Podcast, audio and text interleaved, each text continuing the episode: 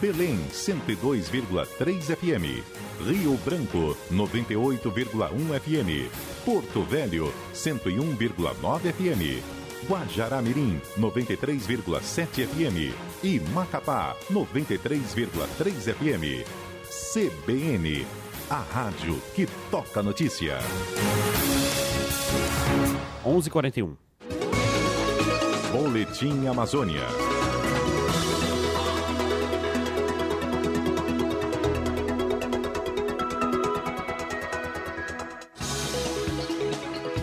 Estamos de volta com mais um bloco do Boletim Amazônia. Chegou a hora da coluna de robótica e automação. Robótica e automação. Com Sérgio Andrade. Sérgio Andrade já está ao vivo com a gente. Bom dia para você, Sérgio. Tudo bem, meu querido? Bom dia, bom dia, ouvinte. Sérgio, o tema de hoje é drive-thru sanguíneo robotizado. Sérgio, explica pra gente qual é a diferença desse drive-thru aí pro que a gente já acompanha aí, é, que já acontece normalmente aqui na cidade de Belém ou outras cidades do, do, do país. Pois é, deixa eu te explicar essa situação. É, com essa pandemia que nós estamos passando, vários dispositivos, né, vários robôs, vários processos deixaram de ter aquele contato humano e passaram a ser robotizados, automatizados. E agora, o que, que foi revolucionado depois dessa pandemia? Né? Foi justamente o processo sanguíneo. Olha só que interessante. Uma empresa lá alemã, da região da Baviera, o nome dela é chamada Boca, né? Falando em, em português, Boca com um K. E o restante do nome eu não consigo pronunciar por quem é alemão. Sim, sim. Mas olha só, eles desenvolveram justamente um método de colheita de exames sanguíneos sem a necessidade do contato com o humano. Por exemplo, esse ser humano, ele não precisa ir até algum local e nesse local o ser humano entrar em contato com diversas outras pessoas para fazer um teste sanguíneo.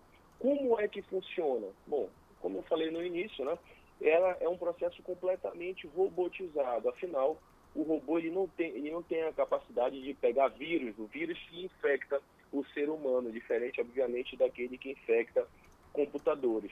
Mas olha como é que é. Imagina aquele brinquedo que nós temos geralmente em shoppings, que a gente mexe aquele joystick e pega a, a, tipo um, um, bracinho, né? Pega Sim. o bonequinho lá, o, o, o, ursinho e, obviamente, dá para o ganhador se ele assim conseguir pegar. É basicamente assim, é dentro de uma caixa que mais ou menos tem 1,50 de altura e lá dentro tem um braço robótico, só que, obviamente, é, é mais característico de robótica do que aquele do shopping, que só é uma garrazinha que pega um bonequinho. E o que é interessante, o ser humano ele vai dirigindo o carro. É igualzinho o drive-thru quando a gente vai comprar comida nesses restaurantes que tem. Então ele para com o carro do lado. Quando ele para nesse carro ao lado, um tablet está lá é, exposto com as opções e aí tu dizes que tu queres é, entregar a tua coleta sanguínea. A pessoa aperta no start, esse tablet ele faz um escaneamento da tua face para te identificar, para deixar lá no banco de dados a face da pessoa que entregou esse exame, até mesmo por questão de, de segurança, para não entregar, não entregar de repente exame de outro, se passando por outra pessoa, Sim. enfim. Então ele escaneia a tua cara, né, a tua face, e aí nesse momento que ele faz esse, esse scanner, o braço robótico ele pega um, um, um receptáculo, um recipiente tá? E te entrega, só que por um, uma saídazinha que só passa esse tubo, não passa qualquer outro formato, é só um tubinho. Quando o cliente ele pega no carro, ele coloca a amostra de sangue que ele captou, obviamente, com uma enfermeira ou com alguém da área de, de saúde que foi até a sua residência e, e etc. Ele coloca, tá? Geralmente aquele tubete de sangue que a gente colhe, que a pessoa fica com o nosso sangue depois que a gente tira lá no, no, enfim, nesses ambientes que são capacitados a isso, tu insere esse tubete dentro do receptáculo e aí entrega de novo para a máquina. Aí olha que interessante, o braço robótico ele pega, faz uma, um, uma análise do código de barras que está nesse, nesse dispositivo, nesse recipiente, e atribui esse código de barra a tuas informações, à tua pessoa. Depois disso, ele faz uma pré-análise para saber se a quantidade da amostra de sangue que tu colocaste lá é suficiente para fazer é, é, análise se tu tens coronavírus, enfim, algo assim do gênero. E depois disso, ele coloca em um compartimento que mantém temperatura ideal para que esse sangue, ao final do dia, né, que é quando vão fazer a colheita de todos esses receptáculos, esses recipientes que, que têm amostras de sangue, possa estar é, dentro dos padrões necessários, dos padrões ideais para que esse exame seja feito. E olha que interessante, eu não tenho, eu tenho o mínimo contato entre humanos, o mínimo contato entre profissionais da saúde e assim a Alemanha conseguiu fazer esse, esse, esse processo robotizado que economiza tempo e não faz com que as pessoas corram risco né, de ficar entre si é, é, tendo contato. Sérgio, agora eu tenho algumas dúvidas aqui para tirar contigo. Claro. É, existem falhas nesse, nesse método? É 100% seguro realmente? Quanto custaria investir para trazer essa tecnologia para o Brasil? Olha só, como é um, uma tecnologia que está sendo implementada agora, lá na, na, no site deles, né, no, no, no, estudo que eles desenvolveram, eles ainda não dão valores reais. Sim. Mas para tu teres uma noção, né, uma máquina comum que faz análise de sangue, ela custa, não estou falando dessa daí, né? Ela custa por volta de 500 mil, dependendo das funcionalidades, até mesmo um milhão de reais. Né? Essas que já tem aqui em Belém, que, que o, os grandes laboratórios utilizam, enfim. Só que essa daqui, né, esse braço robótico, essa colheita, ela não faz o exame de sangue, é só mesmo ah, uma sim. captação. Então, a, a, pelo, pela minha análise, pela minha vivência na experiência do mercado, esse sistema ele poderia custar por volta entre 50 a 100 mil reais. Agora, é claro que é, a implementação desses, desses dispositivos ele tem um objetivo específico, né?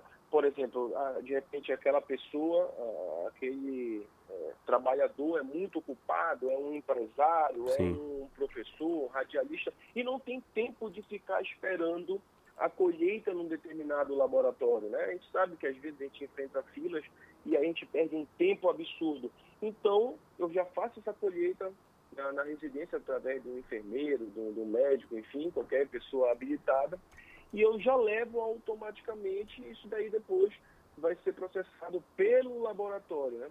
Então, a, o, o custo dele, baseado na tecnologia, baseado nos equipamentos presentes, eu sugiro que deve ser por volta de 50 a 100 mil reais. É, Sérgio, a preocupação, a gente está falando aí da, dessa questão de, de contato, né? Preocupação justamente com esse contato físico por causa da pandemia, acaba dando uma maior criatividade para as empresas aí, seja de alimentação, se reinventando, ou até mesmo na parte de robótica também? Olha só, para tu teres noção, o único setor no mundo que não caiu, né? Segundo as recentes pesquisas e aí a gente fala de, de, de é, revistas renomadas internacionalmente, eles falam que o setor da robótica foi o setor que não caiu justamente pela alta demanda de, de, desses, desses dispositivos, porque olha só, bora é, é analisar como é que está o cenário hoje. Né? As fábricas, elas precisam, em tese, continuar pro, é, produzindo e não pode ter aglomeração de trabalhadores. Pois é. O que se faz? investe em robótica e investe em automação para tirar esses trabalhadores do processo fabril e implementar máquinas. Aí tu vê é, vários médicos, vários enfermeiros, que eu até tratei num, em alguns quadros passados na, daqui da nossa coluna de robótica e automação, estão sendo infectados por coronavírus, ou então por qualquer outro tipo de doença. Aí o que, é que foi desenvolvido? É, robôs que conseguem atender os pacientes dentro das alas do, dos hospitais aferindo temperatura, conversando para saber se eles estão sentindo alguma coisa, entregando medicamentos. Aí o que, é que eu fiz? Eu reduzi a quantidade de tráfico humano né, ali dentro do hospital e coloquei robôs. Então, para tu ter noção, lá na China eles estão usando o robô para desinfectar as ruas, né? eles estão usando drones também, para que não deixa de ser um processo robotizado para também fazer mapeamento de onde está a aglomeração e de ambientes que possivelmente podem é, é, potencializar a, a, transmissão. Então, o cenário robótico, ele cresceu de uma tal forma que, assim, ele já vinha crescendo. Né? Nós estamos vivenciando a quarta revolução industrial. Só que ela vinha num passo comum. Por exemplo, a China já tinha um programa de fazer a quarta revolução industrial lá por completo em 2025. Né? A Alemanha já tem a, as indústrias na, na Revolução 4.0, que é o processo completamente todo robotizado, robotizado, já tinha por volta de 40%. Agora, o mundo todo, né, é, para atender essa demanda né, de, de fazer com que as pessoas ficassem separadas, né, tiver essa distância, esse isolamento social, Sim. todo mundo está investindo em robótica para fazer com que o lucro, obviamente, né, e manter também a saúde da pessoa, da, do, dos seres humanos é, aumentasse. Perfeito. Então, Perfeito. Exatamente, Sérgio, esse foi Sérgio Andrade trazendo novidades aí do mercado de robótica e automação e também tirando as dúvidas dos nossos ouvintes da rádio CBN Amazônia. Muito obrigado, Sérgio. Até semana que vem. Eu que agradeço. Um excelente dia e um bom final de semana.